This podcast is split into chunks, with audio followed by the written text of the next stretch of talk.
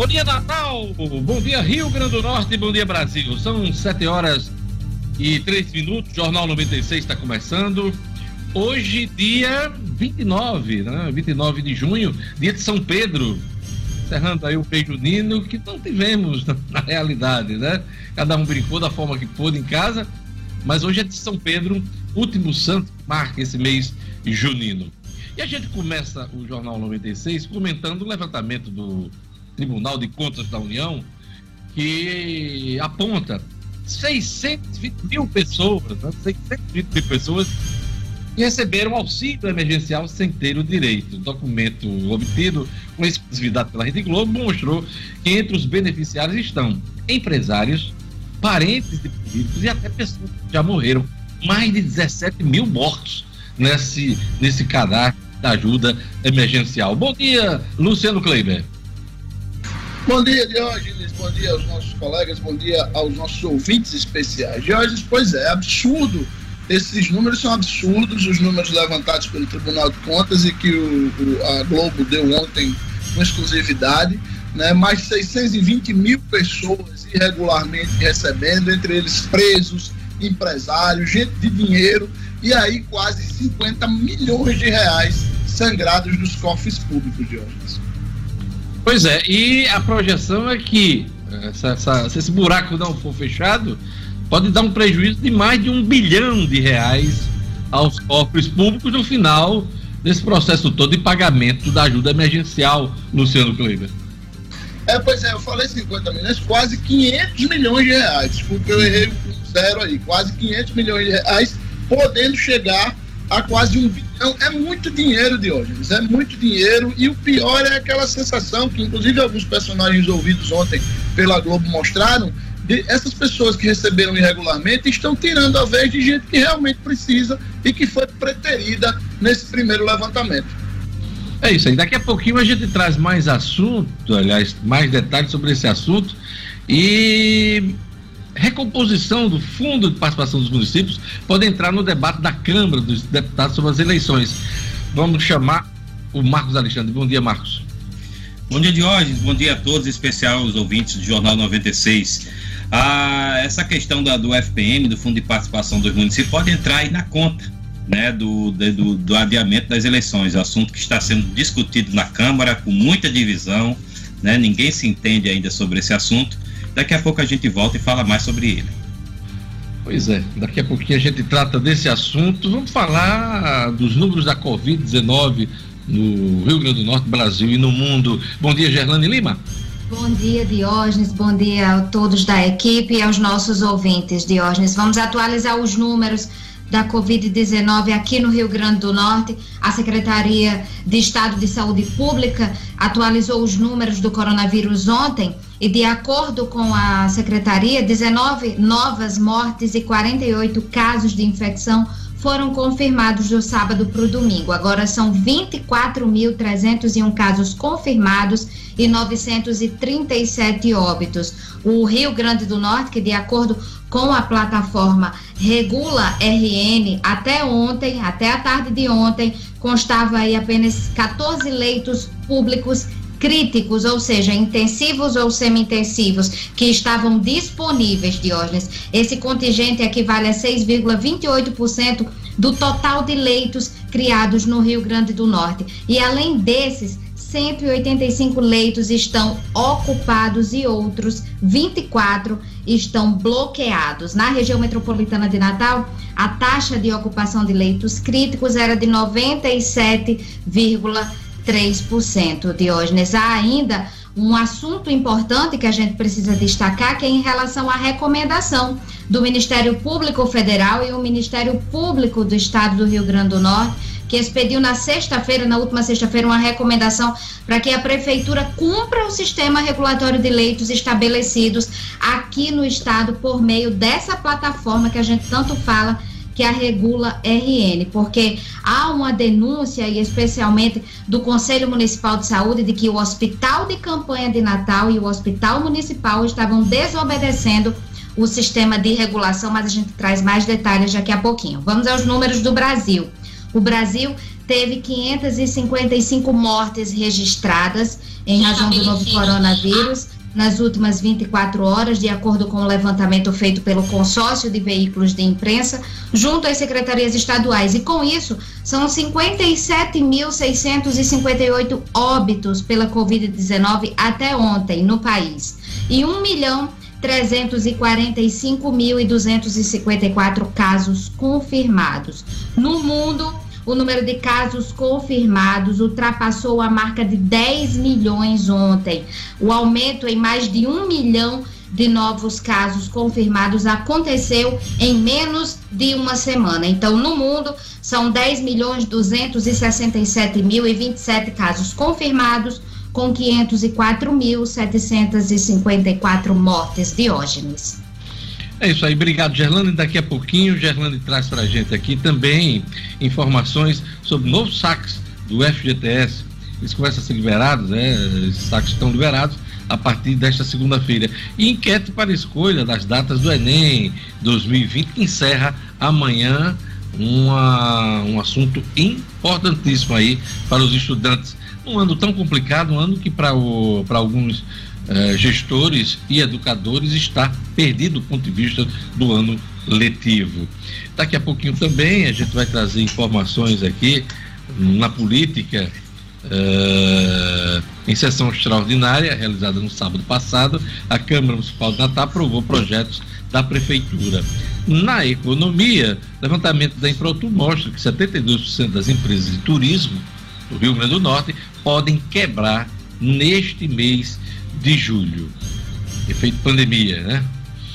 Na ronda policial, facções se enfrentam na rua e assustam moradores de Parnamirim. Futebol, ABC festeja 105 anos em meio à pandemia, crises e incertezas. Edmo Sinedino, bom dia. Bom dia, Diógenes. Bom dia, ouvintes do Jornal 96. Hoje, 29 de junho, né? Dia de São Pedro. É dia de aniversário do ABC. 105 anos do ABC, fundado em 1915, completa 105 anos. Tem promoção, tem uma live com missa, é, tem shows, mas esse é um aniversário dos mais tristes da história do ABC. Em meio à crise, em meio a muitas dívidas e a incertezas de hoje. De qualquer forma, parabéns ao ABC. Daqui a pouco a gente fala mais da promoção e dos festejos programados virtuais para essa data. Diógenes. Dia 29 de junho, dia de São Pedro, também dia de São Paulo, dia do Papa, dia do pescador, dia do dublador, dia do telefonista e dia nacional da aviação e segurança pública do Brasil. Essas duas datas aqui, dia do Papa e dia do pescador, estão ligados a, ao dia de São Pedro, né?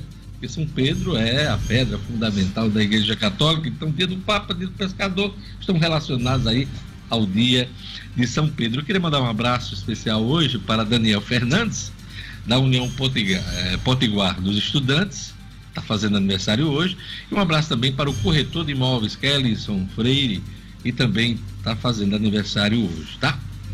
É isso aí. Vamos a mais destaques da edição de hoje.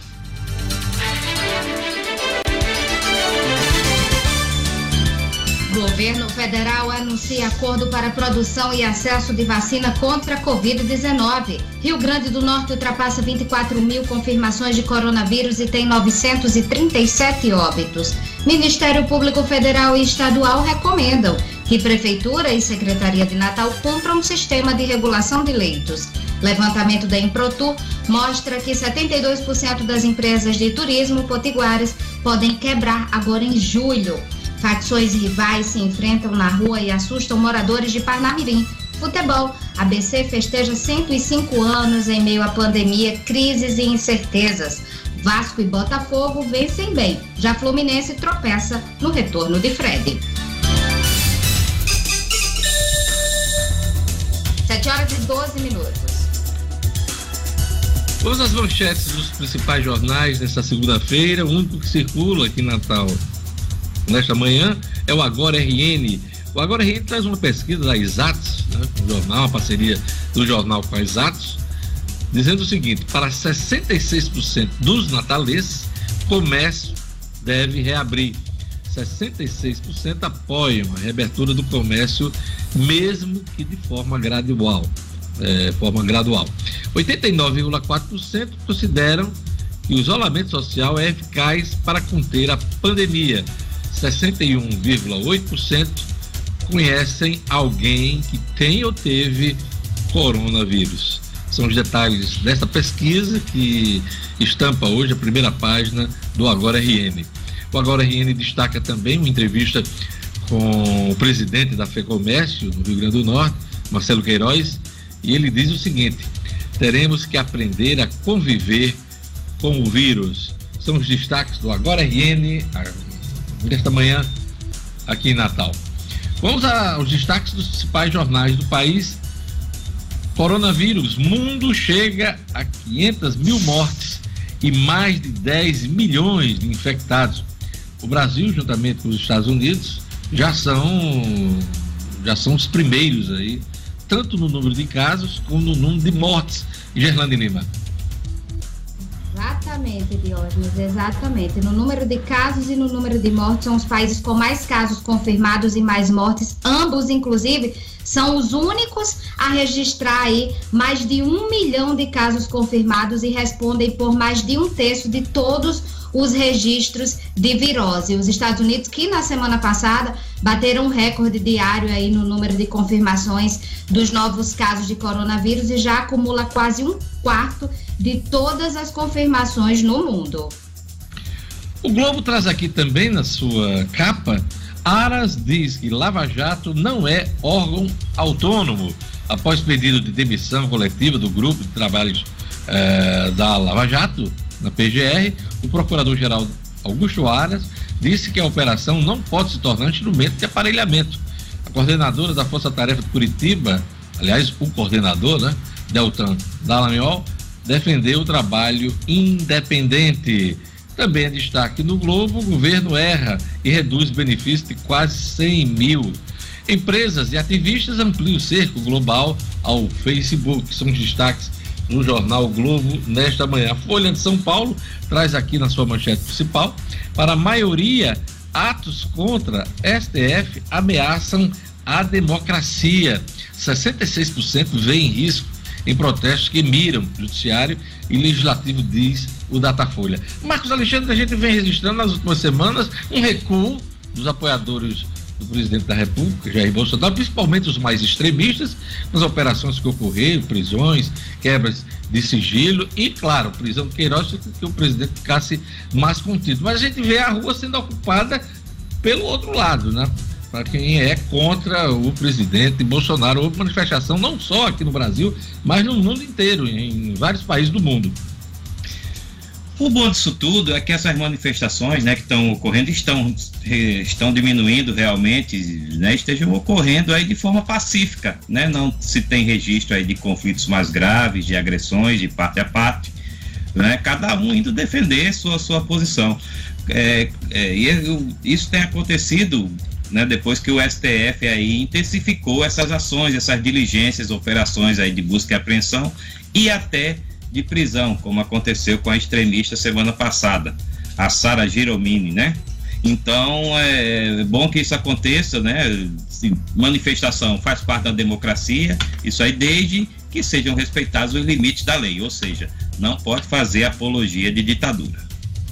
O Estado de São Paulo diz aqui da manchete principal: crise derruba renda de microempreendedor para um salário. Sete em dez recebem 1.088 reais mensais. Antes da pandemia, 80% ganhava acima disso. Luciano Kleiber, a gente vem destacando aqui ao longo das semanas, né, desses meses, já são 100 dias praticamente de isolamento social. E a gente vem dando muito destaque ao desemprego altíssimo, vai bater a casa aí dos 25 milhões é, de trabalhadores até o final do ano, mas é muito forte a queda de rendimentos de quem empreende, né? de quem é microempreendedor. E muitos CNPJs serão simplesmente extintos até o final do ano. Pois é, Diogenes, esse levantamento aí relativo à perda de renda, perda de receita dos empreendedores, ele é extremamente preocupante. Né? Esse levantamento mostra, por exemplo, que 88% dos empreendedores tiveram perda de receita, né? Desses 63% de, que diminuiu muito e 25% que diminuiu pouco, diminuiu um pouco, tá? Além disso, o levantamento mostra que 72% desses empreendedores estão ganhando menos de um salário mínimo. E aí, quando a gente traz isso para cá, para a nossa realidade do Rio Grande do Norte, onde a gente sabe que algo em torno de 60% das empresas do Rio Grande do Norte, elas estão nas mãos de microempreendedores individuais que no máximo tem mais um empregado e eles é que geram sua própria renda. Se a gente somar isso, Diógenes, a possibilidade cada vez maior de que no final do ano não se paguem os salários de servidores públicos estaduais, a gente projeta para os últimos meses do ano um cenário extremamente nebuloso para a nossa economia, Diógenes. Também é destaque aqui no Estadão: saúde gasta menos de um terço da verba contra a pandemia. Ah, o Ministério da Saúde gastou até agora 11,5 bilhões de reais dos 39,3 bilhões de reais liberados para a pasta pelo governo, uh, governo federal, área econômica, né, para o enfrentamento da pandemia. Uh, mais 2,1 bilhão, aliás, bilhões, estão comprometidos com o pagamento de contas. Os dados são do painel do Orçamento Federal. O Ministério informa que parte das despesas não executadas é relativa a aquisições diretas pagas após a entrega. Especialista vê falha de gestão no Ministério da Saúde, que está com o ministro interino, depois de ter tido dois ministros da Saúde dispensados, demitidos, exonerados, porque, na, porque os titulares não puderam atender às exigências do presidente da República, mesmo ele sem entender de medicina. Hoje é um militar que cuida do Ministério da Saúde. São os destaques dos jornais nesta segunda-feira. Vamos às manchetes das principais revistas semanais do país com Gerlane Lima. Veja! Fiz para proteger o presidente. Em entrevista exclusiva, o advogado Frederico Assef conta que abrigou Fabrício Queiroz porque havia uma trama para assassinar o ex-policial e culpar Jair Bolsonaro. Isto é, as ramificações do Laranjal de Flávio Bolsonaro. Investigações sobre o filho do presidente agravam a crise do governo. Época. O anjo do problema. A estratégia e os rolos de Frederico Wassef, o aliado até agora inseparável dos Bolsonaros. Carta Capital. A grande família. Enquanto o Brasil se torna epicentro da pandemia, Flávio depende de Queiroz, que se esconde no sítio de Uacef, que frequenta o Palácio da Alvorada e protege o clã. São os destaques das revistas semanais. Agora vamos para os destaques do portal nominuto.com. Portal No Minuto destaca: governo estadual convoca 55 novos servidores temporários para a Fundação de Atendimento Socioeducativo, a Fundase. SEASA limita a entrada de pessoas a partir de hoje, hein? A partir desta segunda-feira. Tribunal Superior Eleitoral faz plantão até amanhã para receber as contas partidárias de 2019. Organização Mundial da Saúde precisa de 170 bilhões de reais para ações de combate à Covid vai caber ao Brasil para ter acesso aí, inclusive a vacina, a vacina de Oxford, que é a que está mais próxima aí de ser comprada e distribuída à população, cerca de 700 milhões de reais. É, é o que está previsto aí do, do gasto inicial do governo para garantir 100 milhões de vacinas já a partir do início do começo do ano, do, ano que vem. Então vamos torcer para que esse processo realmente se conclua e a gente tenha acesso a essa vacina para que as pessoas tenham segurança na retomada de suas atividades. A gente ainda vai passar esse ano vivendo, convivendo com esse drama, mas quem sabe em 2021 nós teremos a solução para essa pandemia. São os destaques do portal No Minuto. Acesse bem informado, você no capital, no interior, fora do estado, fora do país www.nominuto.com. Eu queria mandar um abraço especial hoje para Lugo Dias, que está com a gente, com a equipe, né? Ele que retornou aí de um período de isolamento, de quarentena. Né? Então, seja bem-vindo, Lugo Dias. Obrigado, Diógenes, a todos os colegas do Jornal 96, aos ouvintes. Muito bom dia e muito bom estar de volta, assim, ao Jornal 96, a 96 FM. Queria mandar um abraço para a Sueli Teixeira, que mandou já sinal de vida aqui pelo Facebook. E Lu, quem quiser participar, interagir, mandar uma mensagem, o telefone e o WhatsApp do ouvinte. Telefone e o WhatsApp do ouvinte. O telefone, a nossa central, 4005 9696. Anote aí, 4005 9696. Pelo WhatsApp, sua mensagem de texto, você pode mandar pelo 99210 9696. 99 210 9696. Olha aquele recado do Viveiro Marina, Viveiro Marina com a promoção nunca vista. Todas as plantas com até 50% de desconto, vários planos de venda. Você pode pagar em até 10 vezes no cartão de crédito. O Viveiro Marina vende barato porque produz grama esmeralda a partir de cinco reais o metro quadrado. O Viveiro Marina está com a loja aberta devidas seguranças e orientações das autoridades sanitárias na esquina da rua São José com a Miguel Castro. Não compre planta sem antes fazer eh, o contato e o orçamento no Viveiro Marina. Viveiro Marina, a grife do paisagismo. Vamos à previsão do tempo hoje no Rio Grande do Norte. Informações da Clima Tempo. Previsão do tempo.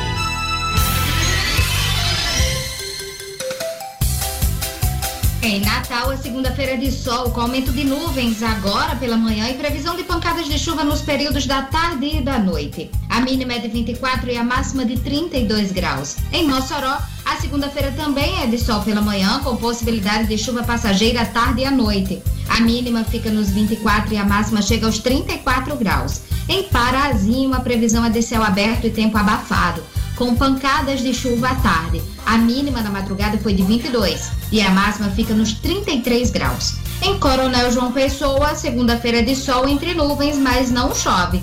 Mínima de 21 e máxima de 32 graus. 7 horas e 25 minutos. Política. Em sessão extraordinária realizada no sábado passado, a Câmara Municipal de Natal aprovou projetos de interesse da Prefeitura. Vamos lá, as informações com Marcos Alexandre.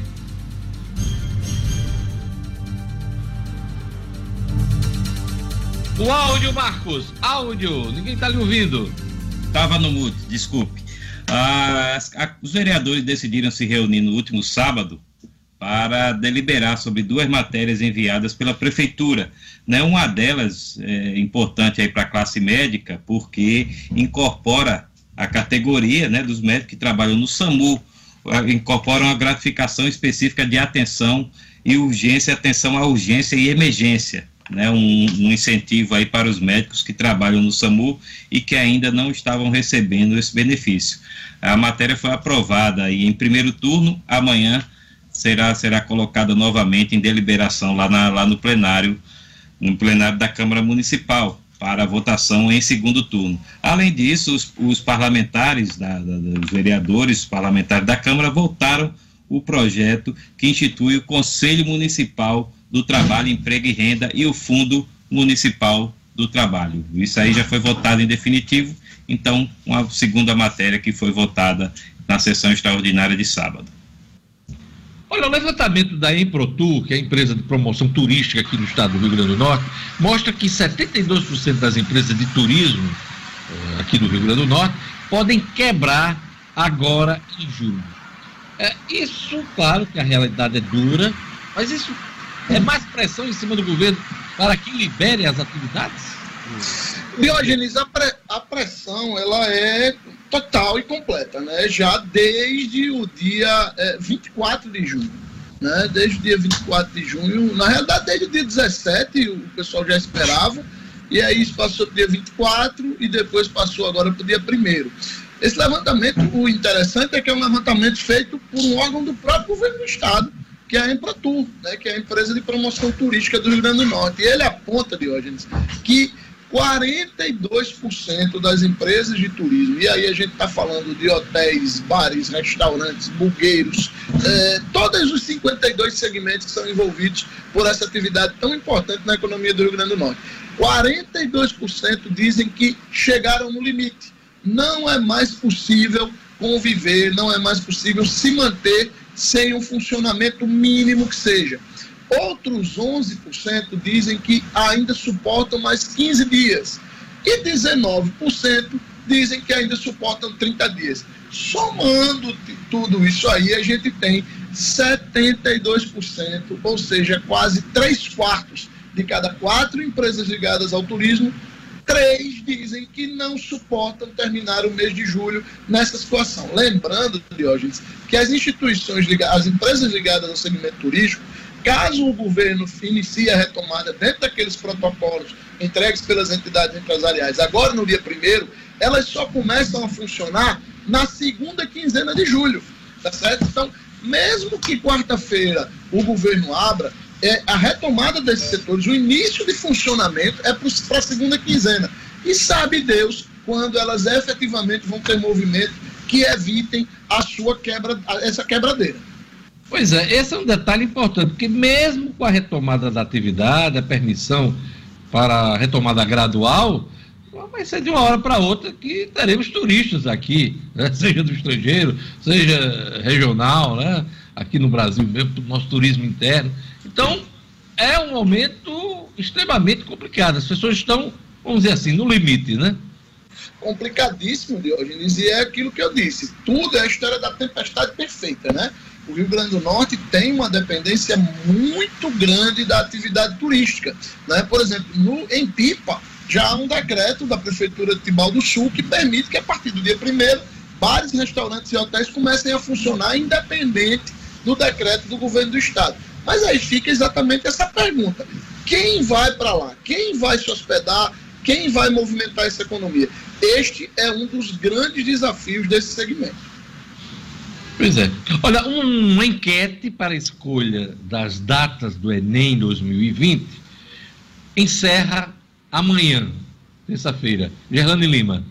Isso, Diógenes, é o final do prazo. A prova que estava prevista inicialmente para novembro teve as datas suspensas por causa do avanço da pandemia. E aí, depois de muita pressão, tanto pela sociedade civil quanto pelas entidades, pelo adiamento, o ex-ministro da Educação, Weintraub, resolveu pedir aos candidatos que eles mesmos escolham a data da prova. E aí, quase 6 milhões de pessoas estão confirmadas no Enem 2020 e essas pessoas deverão escolher entre três opções de datas. A primeira prevê provas em dezembro, a segunda em janeiro do ano que vem e a terceira em maio do ano que vem também. Então, os candidatos regularmente inscritos no Enem deverão acessar a página do participante, o enem.inep.gov.br, utilizar o CPF e a senha cadastral no portal único do governo federal e depois é só escolher a data de preferência. É vale lembrar, Diógenes, que apesar desse prazo terminar amanhã,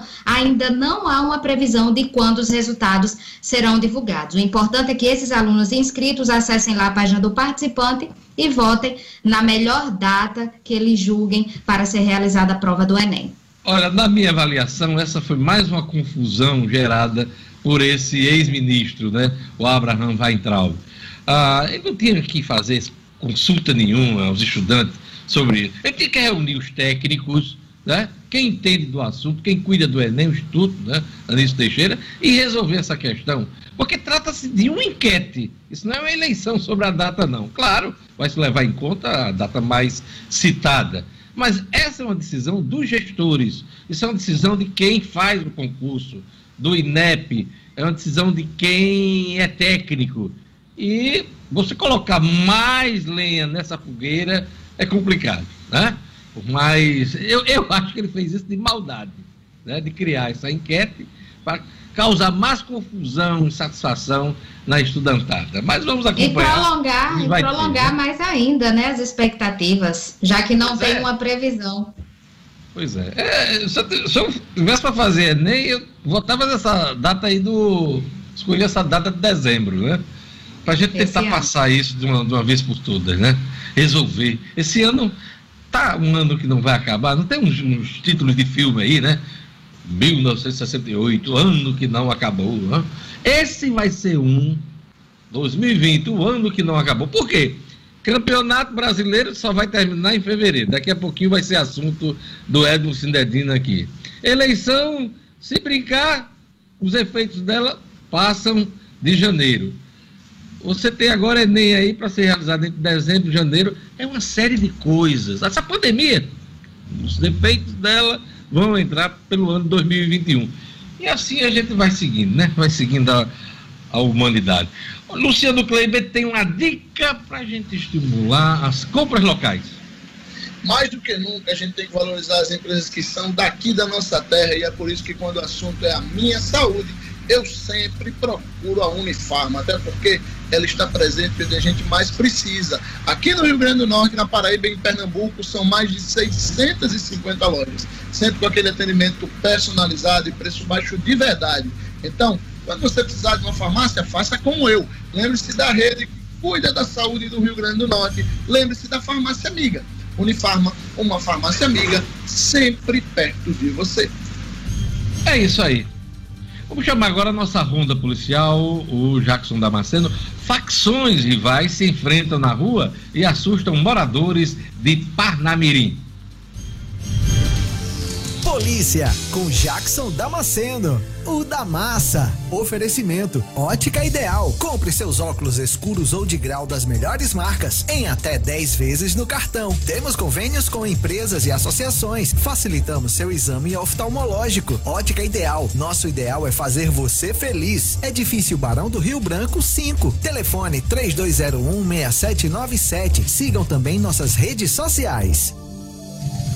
Olá, bom dia a todos que fazem o Jornal 96, meu, meus queridos colegas, nosso público ouvinte. De fato, uh, esse confronto assustou a comunidade na madrugada do domingo em Parnamirim, na rua Mar da Galileia, numa comunidade bastante complicada é, membros de facções rivais se enfrentaram no meio da rua, no meio da madrugada.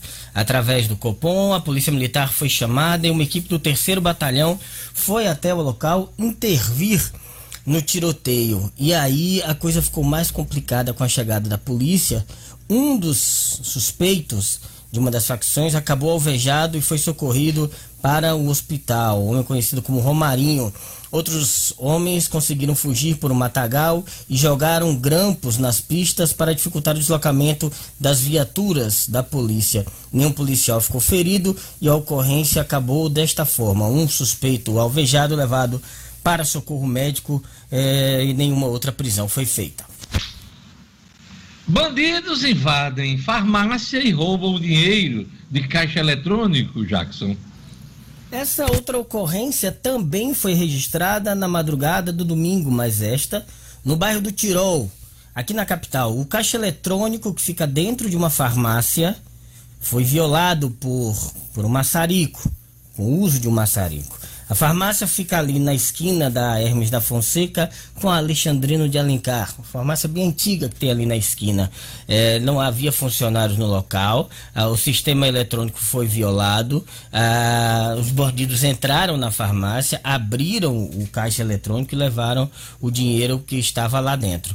A Polícia Civil não informou, o pessoal da farmácia também não disse quanto dinheiro foi levado e a investigação vai ficar por conta da Delegacia de Furtos e Roubos. São essas as informações da segunda-feira. Desejamos a todos uma ótima semana e até amanhã, se Deus quiser. Jornal 96. 7 horas e 36 minutos. Olha, Gerlane Lima, um, um estudo feito pela Universidade Federal de Minas Gerais tornou mais fácil identificar lugares onde segundo pesquisadores, a chance de ser infectado pelo vírus, o coronavírus, o SARS-CoV-2, responsável pela pandemia Covid-19, é bem maior. Os resultados parecem comprovar o que já é protocolo sanitário em todo o Brasil. A residência é o lugar mais seguro para as pessoas neste momento. E, é, de acordo com esse estudo, eles colocaram aqui, fizeram três é, classificações, né? dos, lo, dos locais: alto risco, médio risco e baixo risco. Alto risco: hospitais e o transporte público. Médio risco: bancos, elevadores, cinemas, academia, academia de ginástica. E baixo risco: drogaria, vias públicas veículo particular e a residência, a nossa residência, a casa das pessoas. Então, muito interessante este estudo, está hoje em destaque no, na Agência Brasil, no site da Agência Brasil, estudo feito pela Universidade Federal de Minas Gerais, nos locais mais, né, mais é, comuns de contágio dessa, dessa doença. Então, repetindo, alto risco, hospitais e transporte público, médio risco, bancos, elevadores, cinemas e academia, e baixo risco, as drogarias, vias públicas, veículo particular e as residências. Lhe surpreendeu o resultado da pesquisa, Gerlane Lima? Não, Diógenes, na verdade, essa é, é, essa é uma linha que, na verdade, a gente tem defendido bastante. O que confunde aqui, muitas vezes, é entre o alto e o médio risco, né? Porque muita gente, por exemplo, tem medo de ir a uma academia que se enquadra aqui, por exemplo, em médio risco. Para mim, a academia tinha um alto risco, aí gigante, mas se enquadra aqui no médio risco, assim como os bancos e elevadores também. Elevador Muitas que... academias, né, Gelando, estão se adaptando para receber esses clientes na retomada, na questão do distanciamento, mas mesmo assim... Horário marcado. É, mas ao compartilhamento dos, dos equipamentos, né? Por mais que você faça aquela higiene, né? Eh, algumas pessoas não fazem, uns fazem, outros não, e aí você tem uma chance grande de espalhar a doença, né? Total, Diógenes, até porque não depende só da manutenção da academia, depende do cuidado também de quem está usando o equipamento, e a gente não tem garantia aí por parte dessas pessoas, né? Outra coisa que me chamou a atenção, Luciano Kleiber, nessa questão do risco, bancos, né? Você tem a fila, você tem o próprio dinheiro, o dinheiro ele é muito sujo, né? Ele, ele, ele, ele, ele propaga, né? Ele contamina muito também, né? Não só, claro, a Covid-19, outras bactérias, outros germes, mas é tido aqui como médio risco, Luciano Kleber. É, na realidade, eu acho que esse, esse levantamento ele leva pouco em consideração a questão da cédula, do dinheiro em espécie ele considera mais a ida específica ao banco. Né? E aí, realmente, nos bancos, a gente tem visto uma tomada de uma série de, de, de medidas né, que realmente é, tornam esse ambiente menos, é, menos inóspito, assim, vamos Eu assim. sei, nego, velho, mas o, o caba pega no dinheirinho ali e tal. Não, e não tá necessariamente. Ele, tal, é. não, não, necessariamente, né, Deus? Ele pode estar indo ao banco, por exemplo, para fazer um pagamento, para fazer algum tipo de transação que só possa ser feito no banco, né? Tá bom, Luciano. Você me, me convenceu pela metade. é isso aí. Vamos para um rápido intervalo. Todo mundo na tela, Clebinho. Daqui a pouquinho a gente vai ter as notícias da política, mais notícias da política, da economia. Teremos o esporte com Edmo Sinadino e o Estúdio Cidadão com Rara Oliveira. Tudo isso junto e misturado aqui no Jornal 96.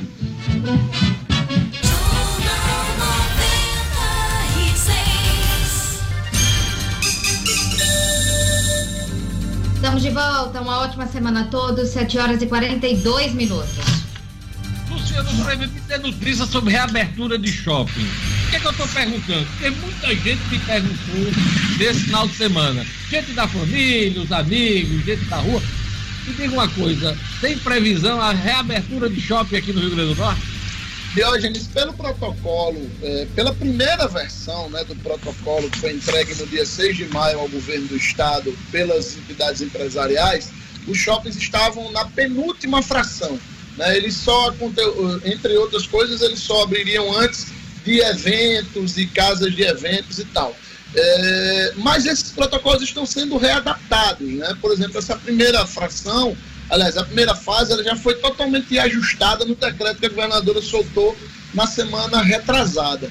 Então, provavelmente haverá alguns ajustes. Mas pelo protocolo lá do dia 6 de maio, se a retomada tivesse, tiver início agora no dia 1 de julho, os shoppings só deveriam abrir na segunda quinzena de agosto de hoje. É isso aí. Queria mandar um abraço pro Zé Ari. Queria mandar um abraço pro Bartolomeu Lira, que está acompanhando o jornal aqui pelo, pelo Facebook. Um abraço também para o Márcio Moreira, Juvanês Venâncio, turma bacana acompanhando o Jornal 96. Vamos agora para a nossa coluna de esportes, com Edmo Cinedino, o ABC festeja 105 anos em meio à pandemia, crises, incertezas. Edmo Cinedino. Esportes com Edmo Cinedino. Pois é, Diógenes. Hoje o ABC completa 105 anos. O ABC de 55 títulos estaduais, recordista mundial. O ABC 10 vezes campeão seguido, outro grande recorde mundial. ABC foi campeão de 1932 a 1941. ABC de uma excursão por Europa, Ásia e África de mais de 100 dias. ABC Futebol Clube do seu do primeiro estádio particular é, do, do Rio Grande do Norte e a festa hoje é, vai ser virtual. Vai ter uma live, vai ter música, vai ter uma missa, vai ter é, comentários de ex-jogadores e atuais atletas. Esse momento que, infelizmente, é de muita, de muita preocupação, pra, até para a continuidade do ABC e do futebol do Rio Grande do Norte hoje. O ABC hoje é, imerso em crise, em dívidas é, tenta se manter vivo, tenta se manter forte, porque tem uma Copa do Nordeste para disputar e tem um restante de campeonato estadual e depois a Série D, em que ABC, América, Globo e Potiguar, quatro clubes potiguares na quarta divisão do futebol brasileiro. É realmente um momento de muita delicadeza, de muito delicado que vive o futebol do Grande Norte e, claro, ABC como um dos seus expoentes. De qualquer forma, a gente tem que parabenizar, a gente tem que festejar, a gente tem que homenagear esse clube de uma história belíssima, esse clube que detém aí a maior torcida do estado. ABC Futebol Clube, parabéns. Eu fico na torcida para que o ABC saia dessa crise, passe essa pandemia e o futebol do Rio Grande do Norte, como um todo, volte a ser muito melhor do que está. Diógenes. ABC, time do povo, campeão dos campeões. É isso aí. Alô, Deus, a frasqueira te agradece. São, são brados hoje para homenagear o nosso querido ABC, time de grande valor aqui no Rio Grande do Norte. Isso. Nadino América confirma período de treinos em Pernambuco. Exato, Jorge. Sexta-feira passada, você se lembra, eu falei aqui que o América poderia treinar um período fora do Rio Grande do Norte. E esse fora do Rio Grande do Norte é em Pernambuco, é, em Camaragibe, é, é, no, na região metropolitana de Recife, onde tem o CT Retro, que é o CT dos mais modernos e bonitos do Brasil, e que o América, com uma parceria com a equipe Retro, vai passar pelo menos 10 dias treinando é, pensando na Copa do Brasil, pensando aí no restante da temporada. Já tem um acerto entre os dirigentes do clube de hoje e o América deve embarcar nesse dia 1 de julho, agora, comecinho do mês de, de julho, vai embarcar para Camaragibe, é, 289 quilômetros, se eu não me engano, e vai passar esse período de treino nesse lugar paradisíaco. Muito, muito organizado. O América já fez testes, inclusive, com seus jogadores. Sexta-feira, lá no CT Abílio Medeiros, todos a testagem. Apenas um jogador apresentou. Uh, uh, ninguém não foi divulgado o nome do jogador, mas apenas um jogador deu, testou positivo para a Covid-19. O restante do elenco está tudo em paz, os funcionários, enfim, comissão técnica e o América está pronto para começar esse período de treinamento, o que é muito bom. Eu gostaria que o ABC também pensasse dessa maneira, o ABC começasse a se organizar também, a se mexer, porque as competições já já estarão de volta, se Deus quiser. Diógenes. Falar em volta das competições, a gente tratou disso a semana passada, você noticiou. Isso. Mas a CBF bateu o martelo sobre a retomada do Brasileirão. Será mesmo no dia 9 de agosto, Série A, né? Porque Exatamente. Série B pode até é, voltar no dia 8, isso, que é sábado. Isso. Como é que tá isso? Vai ser dia 9 de agosto mesmo? Exatamente, hoje, 8 e 9 de agosto. É, Comissão Nacional de Clubes e CBF definiram pela, pela, pelo começo do Campeonato Brasileiro que vai invadir o ano de 2021, como você falou. Nós vamos até fevereiro. Nós vamos ter a Copa do Brasil na, na segunda semana de agosto nós vamos ter a Libertadores e a e Copa Sul-Americana somente em setembro e os estaduais e as Copas regionais serão adequadas dentro e vão ser disputadas dentro dessas datas, dentro do, do andamento do brasileiro. 8 e 9 9 de, de, de agosto, o começo, dia 8, meu aniversário, a retomada do Campeonato Brasileiro da Série A, Diógenes. É, é, dia 8 será a Série B. Isso. No dia Mas, 9, provavelmente, viu, a Série A. Será Provavelmente, é, como 8, acho que 8 e 9 é sábado e domingo, talvez dia 8 também tenha a rodada da Série A. Isso ainda vai ser definido, mas provavelmente sim. Beleza? É isso aí. Então vamos a, acompanhar isso, isso. quando tivermos a definição dos primeiros jogos, inclusive a tabela, né? Isso, a tabela. Da retomada dos jogos, Sinedino vai trazer pra gente aqui no Jornal 96. Por último, Sinedino, você tem aqui uhum. Que o Vasco e o Botafogo venceram bem. Isso. E o Fluminense tropeçou no retorno de Fred. O Fluminense levou de 3 a 0, 3 a 0 né? Do, Volta Redonda. Qual foi o, o time do Volta Redonda, né? Volta o Redonda. Voltaço, né? Isso, Deus. O Fluminense, o Fluminense com a volta de Fred, de hoje, tomou um gol de contra-ataque e pouco tempo depois desse gol de contra-ataque, o, o lateral esquerdo Egide foi expulso e o Fluminense jogou o restante do jogou a partida quase toda com um homem a menos e não segurou o voltaço. O Fluminense tinha treinado muito pouco, sentiu falta de ritmo, sentiu falta de conjunto, claro que sente, e tomou de 3 a 0 do Volta Redonda, que dizem já vinha treinando há mais de um mês, treinando escondido, é o que dizem. Bom, de hoje tivemos a vitória do Vasco sob uma caia de 3 a 1 três gols do argentino Cano. Tivemos Só porque eu deixei de torcer pelo Vasco, eu tô torcendo agora pro Flamengo, o Vasco volta a ganhar, só para me deixar indeciso. Mas não dá não, eu fiz uma opção, vou continuar com a opção que eu tenho no momento, é. que é o, o, nosso querido Flamengo, Luciano. É, não se preocupe que estamos juntos. Mas Aí o, Vasco venceu 3x1, foi? Venceu 3x1 Macaé. O Botafogo, que não marcava, não tinha uma vitória com seis gols há 12 anos, venceu de 6 a 2 ao Cabo Friense. Agora deu o Flamengo, que já jogou na rodada, tem um jogo contra o Boa Vista e se vencer e mais dois jogos, ele pode se sagrar campeão sem precisar decidir, porque ele já ganhou a Taça Guanabara.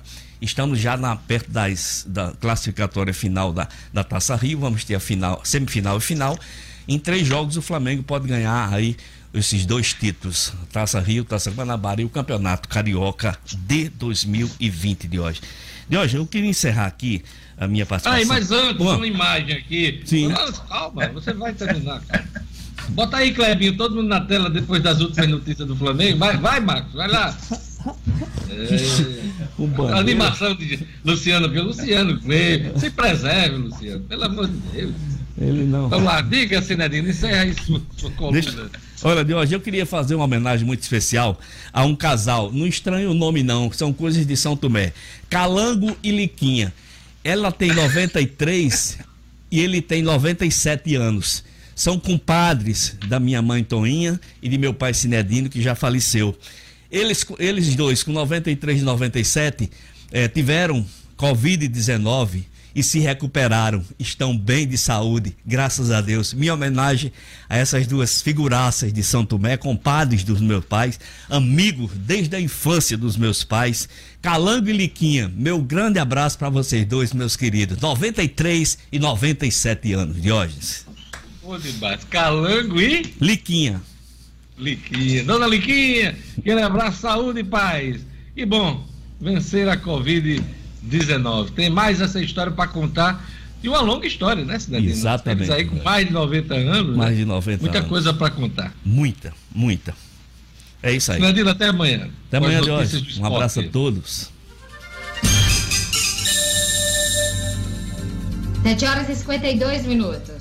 Lugo Dias, aquele recado de quem participa do Jornal 96 pelo WhatsApp. Exatamente, Diógenes. Pelo 99210 9696, temos aqui uma alô especial para Gilvan de Morro Branco, ele que não perde o jornal. A Maria Eunice, do Nova Natal, Leoneide de Parnamirim e também a Marivan, do bairro das Quintas. A todos uma excelente semana. Que bacana, vamos aqui para mais um ponto da nossa, da nossa economia. Luciano Clive traz umas informações sobre a, a queda na renda do empreendedor. Né? Queda na renda do, do empreendedor, do pequeno empreendedor. Ah, faz, porque aí a gente tem expectativas muito ruins pós-pandemia aqui no Rio Grande do Norte. Luciano Kleber, mais detalhes para a gente sobre essa queda na renda dos pequenos empreendedores. Pois é, a gente já falou aqui no início do programa, um levantamento aí divulgado hoje pelo Jornal Estado de São Paulo mostra que 88% dos pequenos empreendedores do Brasil tiveram queda na receita até meados de junho e 72% deles estão ganhando menos de um salário mínimo. Veja só, Diógenes, os pequenos empreendedores, os microempreendedores individuais, os microempreendedores, os pequenos empreendedores aqui no Rio Grande do Norte eles representam algo em torno de 50% a 55% do nosso setor produtivo, das nossas empresas, tá certo? É, então, na hora que a queda, que essa queda é tão acentuada no rendimento dessas pessoas, Dionis, isso vai impactar no dinheiro circulando na economia. Se a gente somar a isso a sinalização que o governo já começa a dar de que no final deste ano, em virtude da queda de já quase 500 milhões de reais na sua arrecadação, o governo terá muita dificuldade para pagar 13 terceiro e o salário de dezembro e os salários dos servidores públicos, eles representam de uma maneira geral quase 50% da receita da, da massa salarial paga no estado. E desse total, só os servidores do Executivo Estadual representam quase 30% disso, Diógenes. Veja só, some-se queda bruta, brutal na receita dos microempreendedores e uma, um não pagamento, um atraso do pagamento de duas folhas salariais do governo do Estado. Diógenes, a gente não vai ter dinheiro circulando no final do ano no Rio Grande do Norte. E aí, o pós-pandemia, mesmo com as empresas abertas, mesmo com tudo sendo feito para que isso abra, tende a ser nebuloso. Novos saques do FGTS começam a ser liberados na segunda-feira, aliás, nesta segunda-feira. Gerlane Lima. Isso mesmo, Dios. São as liberações emergenciais do FGTS pela Caixa Econômica por conta dessa crise da pandemia e essa é a data para o crédito em conta para os trabalhadores nascidos em janeiro, nascidos em janeiro. E aí o pagamento será feito em poupança social digital da Caixa e em um primeiro momento os recursos estarão disponíveis apenas para pagamentos e compras por meio de cartão de débito virtual. O saque em espécie ou a transferência também dos aniversariantes de janeiro estarão liberados a partir do dia 25 de julho. E essa nova liberação do FGTS, como todo mundo já sabe, a gente já comentou aqui, se deu em razão da pandemia que afetou as atividades econômicas e a renda dos trabalhadores. Então, para evitar aglomeração nas agências, a Caixa fixou datas diferentes para a liberação do crédito em conta e para o saque em espécie ou transferência dos valores. E aí esse calendário ele leva em consideração o mês de nascimento do trabalhador. Terão direito aos saques os trabalhadores que tenham contas ativas do emprego atual ou inativas de empregos anteriores do FGTS. Cada trabalhador poderá sacar até R$ 1.045. Se o trabalhador tiver mais de uma conta de FGTS, o saque será feito primeiro das contas de contratos de trabalhadores extintos, ou seja, contas inativas, iniciando pela conta que tiver o menor saldo, Diógenes. É isso aí. Olha, faz tempo que vocês me escutam aqui falar no Cicobi, sobre o quão importante é o cooperativismo financeiro. Agora, então, mais do que nunca é hora de a gente falar de quem genuinamente ajuda o comércio, as atividades econômicas locais. Quando pensar em escolher qualquer produto ou serviços financeiros, maquineta, boleto bancário, seguro e aplicações, não pense muito. Valorize e use o Cicobi como seu parceiro prioritário. Valorize quem valoriza o que é daqui. Na agência do Partage Norte Shopping, o gerente, aliás, a gerente é a Celiane. No Portugal Center é o Denivaldo. No Centro de Convivência da UFRN é a DEIA. E na Abel Cabral, que está se instalando agora, já está funcionando, é a Galiza. Então são esses os gerentes do Cicobi aqui em Natal. E é sempre bom lembrar, hein? Cicobi, a gente não pode dar as mãos nesse momento, mas podemos juntos fazer a diferença. Olha, vamos chamar o Marcos Alexandre. Marcos tem uma informação sobre FPM é, aí você pode perguntar o que, é que o FPM tem a ver com eleição. Só que na discussão sobre adiamento da eleição, a discussão do FPM está pesando. Marcos Alexandre. Pesando bastante. No sábado passado, sábado agora, fim de semana, o, o presidente da Câmara, Rodrigo Maia, reuniu lideranças né, partidárias da Câmara para tratar dessa questão do adiamento das eleições. E esse ponto do FPM foi colocado. Por quê, Jorge? Os prefeitos estão preocupados com eh, essa possibilidade de adiamento das eleições, inclusive grande parte deles quer que as eleições sejam mantidas em outubro, né? A gente comentou isso aqui inclusive na sexta-feira, né? Porque estão preocupados com o fechamento das contas. E o governo federal está concedendo aí a todos os municípios, como também aos estados, uma extensão, uma recomposição do Fundo de Participação, né, dos municípios para as prefeituras e do Estado para os governos estaduais. E essa concessão termina agora, nesse mês, em junho. É a última que está prevista e os prefeitos querem estender isso aí até o final do ano para conseguir fechar suas contas. É, o segundo semestre é um período em que normalmente cai a arrecadação, isso já acontece todos os anos, independentemente de pandemia, mas com esse quadro de pandemia a situação é muito mais grave.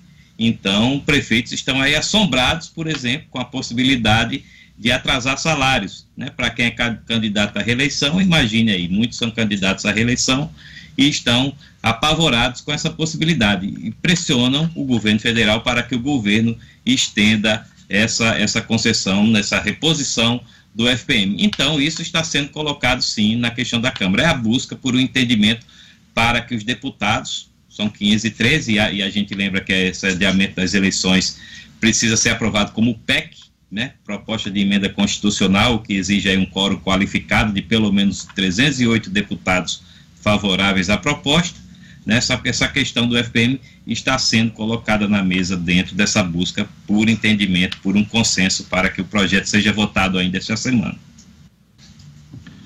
Essa é para você que quer comprar seu Chevrolet novo com toda segurança, hein? A Espacial está seguindo as orientações dos órgãos de saúde para você aproveitar os últimos dias de redução do IOF, Imposto sobre Operações Financeiras. Olha só essas ofertas. Tem Onix Joy com entrada mais 48 de 699 reais. Onix Premier 220 com entrada, mais 48 de 789. É, tudo isso com taxa zero e bônus no seu usado. Passe já na espacial ou mande um zap 99117 9700. Vou repetir: 99117 9700 para agendar seu test drive e receber seu Chevrolet em casa espacial. Olha, vamos agora para a nosso, nosso estúdio cidadão com O'Hara Oliveira. Deixa eu ver aqui o que é que O'Hara traz para a gente. Superior Tribunal de Justiça decide que tempo de trabalho infantil vale para aposentadoria. O'Hara Oliveira. Estúdio Cidadão com O'Hara Oliveira. Muito bom dia a todos, um excelente início de semana e eu destaco hoje que o Superior Tribunal de Justiça confirmou que o tempo de trabalho rural infantil pode ser sim computado para efeitos previdenciários. Nessa decisão, o tribunal reconheceu, claro, a ilegalidade do trabalho infantil, mas entendeu que não somar o tempo para o cálculo da aposentadoria é punir o trabalhador duas vezes.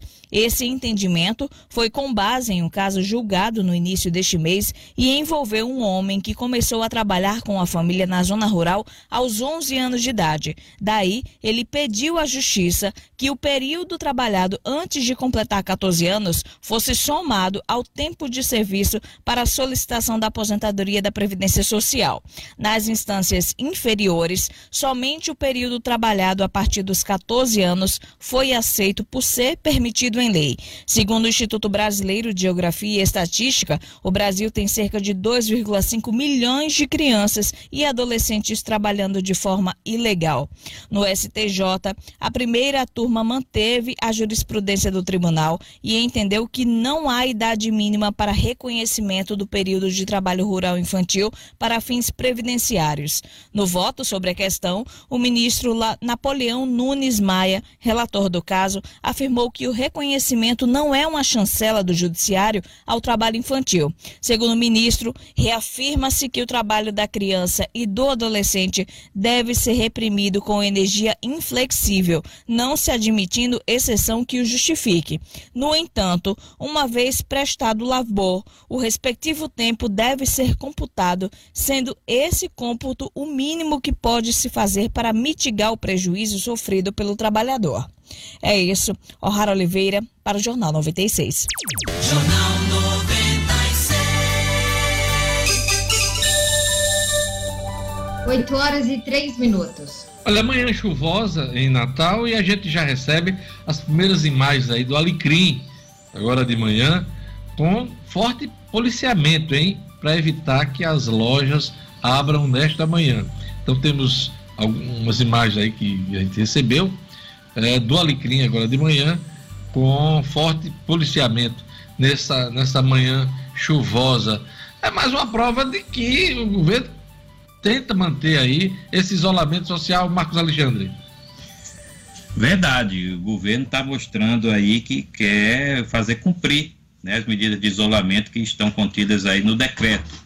O governo vem apertando aí a fiscalização, isso já foi registrado semana passada no centro da cidade, no próprio Alecrim, e começa a semana aí mostrando, reiterando essa disposição de manter a parte do comércio que não está autorizada a funcionar fechada. Luciano, qual a expectativa dos empresários, de modo geral, para a retomada das atividades ainda essa semana, conforme prometeu a governadora? A expectativa é boa, Diogo. Os empresários confiam no bom senso da governadora, confiam no equilíbrio, confiam que a governadora vai entender que é preciso conviver com a doença, já que a gente não tem é, perspectivas é, de curto prazo eh, de uma vacina, que seria a única coisa que efetivamente daria segurança total para uma retomada geral da economia e principalmente que a governadora vai entender que a economia do Rio Grande do Norte, por tudo que está sendo dito, a gente disse isso a semana passada inteira aqui. Hoje a gente já trouxe números da própria Emprotur, que é um órgão ligado ao governo do estado, que mostra aí essa iminência de uma quebradeira geral no segmento turístico. Então, pela, pela corda muito esticada, pelo fato de a corda estar muito esticada para o setor econômico, para a economia do Rio Grande do Norte, os empresários esperam sim que a governadora dê início a essa retomada gradual, com responsabilidade, com todos os cuidados, a partir do dia 1 Fernando Lima, Natal e região metropolitana tem sido destaque quase todos os dias no Jornal Nacional da TV Globo. E um dos destaques no finalzinho da semana, se eu não me engano, sexto na edição do sábado, foi a questão da regulação de leite. Inclusive, com uma declaração do Ministério Público Federal em torno de fura-fila no hospital de campanha uh, do município de Natal. Como é que está essa história? Pois é, Dionis, foi na sexta-feira que o Ministério Público Federal e o Ministério Público do Estado expediram uma recomendação para que a Prefeitura cumpra esse sistema regulatório de leitos que é estabelecido por meio da plataforma Regula RN.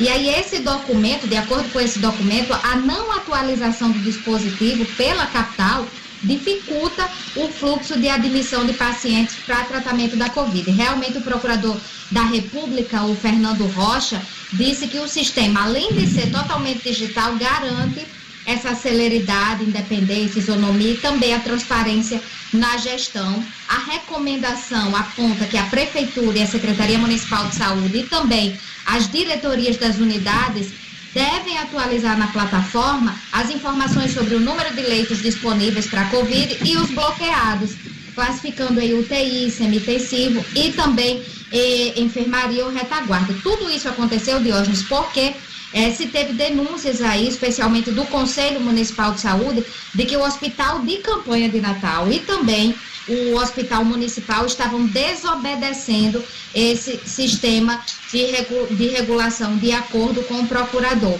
o que, claro, ofende o princípio da isonomia e cria aquele fura-fila que foi denunciado e saiu aí em rede nacional em um momento tão crítico da pandemia. O procurador chegou a dizer que o Ministério Público Federal e o Ministério Público do Rio Grande do Norte expediu essa recomendação especificamente sob pena de responder por atos de improbidade, improbidade administrativa ao prefeito municipal de, de, ao prefeito de Natal, ao secretário Municipal de Saúde e também aos diretores das unidades de saúde para que respeitem esse sistema de regulação única que é o Regula RM, Diógenes. A média de, da fila de pacientes esperando um leito de UTI na semana passada estava em torno de 60, 60 pacientes, né? De 60 pacientes, exatamente. 56 pessoas esperando leitos clínicos, 26 estavam regulados esperando transporte e o tempo médio de transferência estava em torno de 9 horas e 40 minutos. Isso aqui são dados, Diógenes, da sala de situação do sistema Regula RN, que fica sendo atualizado a cada cinco minutos. O presidente do Sindicato dos Médicos, Geraldo Ferreira, foi para as redes sociais esse final de semana dizer que está sobrando vaga aí na rede privada dos hospitais, é isso mesmo? Foi, Diógenes. E isso, inclusive, foi notícia em alguns portais, é, falando da redução da procura nos hospitais particulares, inclusive falava no número alto, aí, em torno de 50% na procura, diferentemente do que a gente ouve dos, da, da população, das pessoas que precisam de atendimento por causa da Covid-19. Então, realmente é algo que precisa ir atrás para saber se realmente os hospitais particulares estão ou não lotados, porque a informação diverge do que a gente escuta diariamente de quem precisa de atendimento. É isso aí. É rezar para não adoecer, não precisar nem da rede pública, nem da rede privada, né? Está colapsada já há algumas semanas aqui no estado do Rio Grande do Norte. Está no seu limite. Marcos Alexandre tem uma dica para você acompanhar as eleições. É, para quem quer ficar por dentro do que há de mais atual em matéria de regras eleitorais, a nossa recomendação é o livro O Processo e o Direito Eleitoral, do advogado e escritor Kennedy Diógenes. O livro, que já está se tornando uma referência, trata de maneira simples e completa os principais temas do direito eleitoral, desde a sua construção histórica, seus conceitos e suas normas mais recentes, definidas pela última reforma política. O livro Processo e o Direito Eleitoral já nasce como importante fonte de consulta para quem deseja participar das campanhas eleitorais, até mesmo como candidato.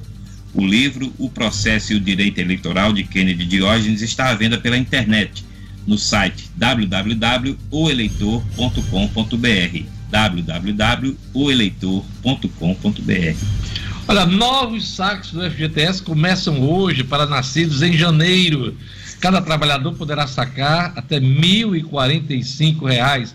Pagamento será liberado primeiro na poupança digital. É mais dinheiro injetado na economia para tentar evitar, aliás, minimizar os efeitos negativos dessa pandemia, Marco.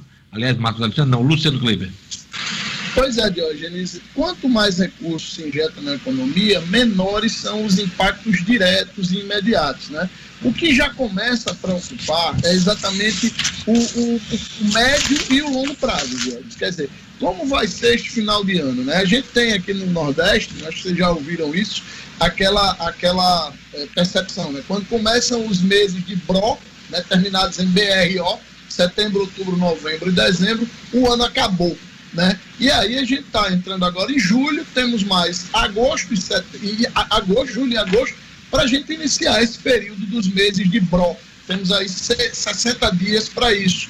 Nesses 60 dias, as perspectivas de, de aquecimento, de reaquecimento da economia são pequenos. Como é que vai ser esse final de ano? Essa é a grande dúvida de todo mundo hoje.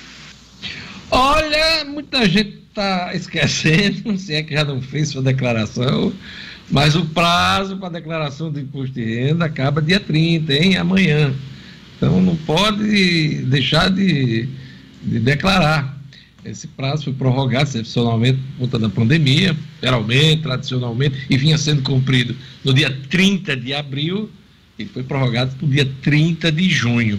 E quem entende de imposto de renda diz o seguinte: é melhor entregar o imposto de renda incompleto do que atrasar. Né? Então o prazo acaba amanhã. Contribuintes podem fazer correções posteriormente na declaração. Luciano Kleiber, é, você já fez seu imposto de renda? Todo mundo já fez? Eu ainda não fiz, Diogenes, que eu sou você... desses que deixo, eu deixo para o último dia, não tem jeito. Eu sempre é. deixo para o último dia, devo estar tá fazendo de hoje para amanhã. Eu acho que o meu está pronto, eu vou até ligar para o contato para saber se está. Mas acredito que já esteja, ele é sempre bem, ele se antecipa as coisas.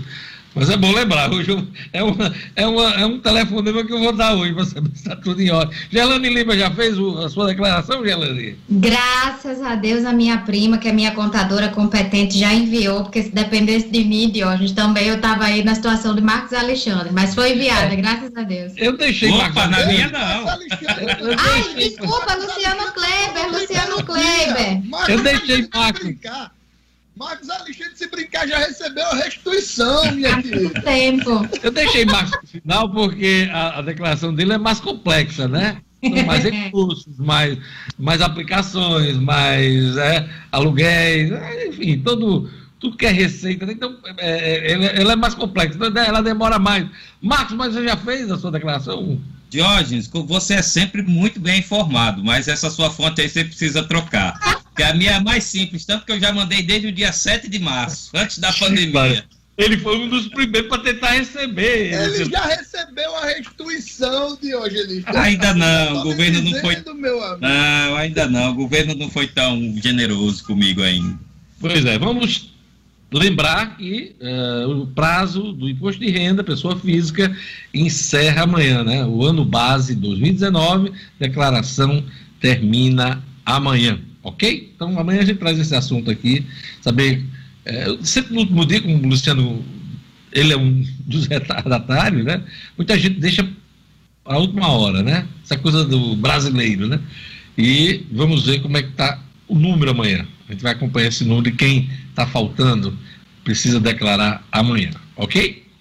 E também trazer aqui as informações sobre penalidades, no caso de atraso, né? É de sempre, mas amanhã a gente traz esse assunto aqui. Antes de encerrar, vamos atualizar os números da Covid aqui no país, né? Já são 57,6 mil mortes no Brasil, 1,3 milhão de casos de Covid, diz o consórcio da imprensa, que é o que a gente está levando em conta aqui para trazer os números da Covid no país. Gerlane Lima. Isso mesmo, Diógenes. No Brasil, 1.345.254 casos confirmados, com 57.658 óbitos. No Rio Grande do Norte, são 24.301 casos confirmados, com 937 óbitos. E no mundo, 10.272.028 casos confirmados, com 504.952 mortes até hoje, Diógenes. Os números da Mega Sena, Gerlande Lima. Ninguém acertou o concurso 2274, realizado no sábado passado em São Paulo. O prêmio acumulou. Vai pagar até um prêmio razoável na próxima, na próxima quarta-feira, 25 milhões de reais. Aliás, 23 milhões de reais. Expectativa de prêmio para a próxima quarta-feira, dia 1 Mas vamos aos, às dezenas sorteadas no sábado, Gerlande Lima.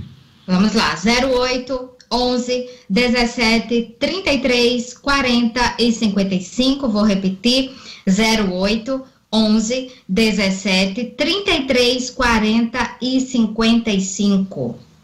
Quina teve 62 apostas vencedoras, ganhadoras, e cada uma vai levar 24 mil reais. A quadra teve quase 3 mil acertadores, é, 2.296 ganhadores, né? cada um vai receber em torno aí de 110 reais.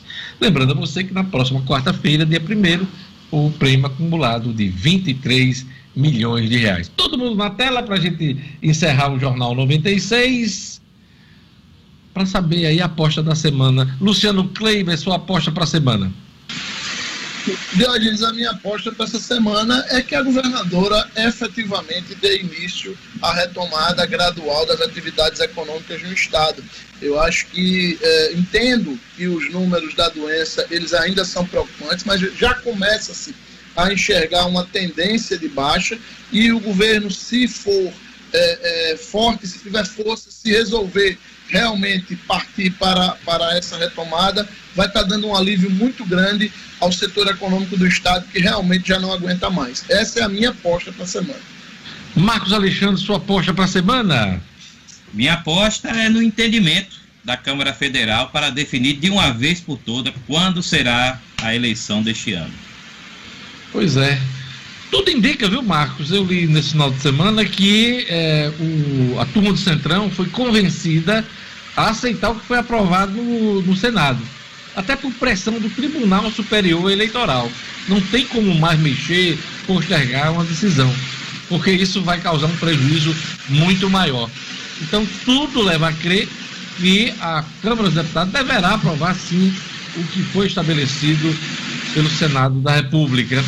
E aí teremos eleição dia, no início de. Aliás, dia 15 de novembro. De novembro e no final de novembro, dia 29, né? É Exato. o que está previsto aí na votação. Gerlane Lima, Diógenes, a minha aposta vai na mesma linha de Luciano Kleiber, em torno aí de um novo decreto pela governadora que permita a flexibilidade da abertura e da economia do comércio diante da atual situação. Os números ainda são altos, mas há uma redução da taxa de transmissibilidade, apesar de ter aumentado um pouco, mas esse aí era um dos quesitos que permitia a reabertura do comércio. Então a gente fica nessa expectativa para essa semana. Olha, a minha aposta da semana é acompanhar o caso Queiroz, né? A notícia desse final de semana aí de proposta de delação por parte da Márcia, que está foragida, eh, que estaria até em São Paulo também, foragida, e o próprio Queiroz. Não sei se os rumores são verdadeiros, mas acredito que teremos novidades sobre o caso Queiroz essa semana. Não só do ponto de vista de quem está preso, de quem está sendo investigado, mas também do órgão especial lá do Rio de Janeiro, que deu foro especial para o senador Flávio Bolsonaro. Acho que vai ter novidade nessa seara aí, vamos acompanhar, porque tem tudo a ver com a crise política que o país vive. O que foi notícia no Jornal 96 de hoje? Luciano Cleive, seu destaque. Meu destaque, Diógenes, é que mais de 70% dos empreendedores do Brasil estão com renda menor do que um salário mínimo. E isso prenuncia um final de ano muito nebuloso para a nossa economia. Gerlane Lima, seu destaque. Enquete para a escolha das datas do em 2020 encerra amanhã e novos saques do FGTS começam a ser liberados nesta segunda-feira. Marcos Alexandre, seu destaque. O prolongamento da recomposição do FPM pode entrar nessa xadrez aí do adiamento das eleições. 620 mil pessoas receberam auxílio emergencial sem ter direito, é o que apontou o relatório do Tribunal de Contas da União. Até mortos foram colocados nessa lista aí, mais de 17 mil pessoas que já faleceram. E assim a gente encerra o Jornal 96 desta segunda-feira, manhã chuvosa em Natal, cheia de expectativas, incertezas também. Mas a gente vai junto aqui informando, acompanhando os principais fatos e levando a você que acompanha a programação da 96 FM. Obrigado, Gerlane, Luciano Kleiber, obrigado, Marcos, Edmus Nedino, O'Hara Oliveira, obrigado, Lugo Dias e o nosso querido Clebinho, a todos que fizeram o Jornal 96 e a você que acompanhou o Jornal 96. Até amanhã. Até amanhã. Tchau, tchau. Até amanhã. Boa semana.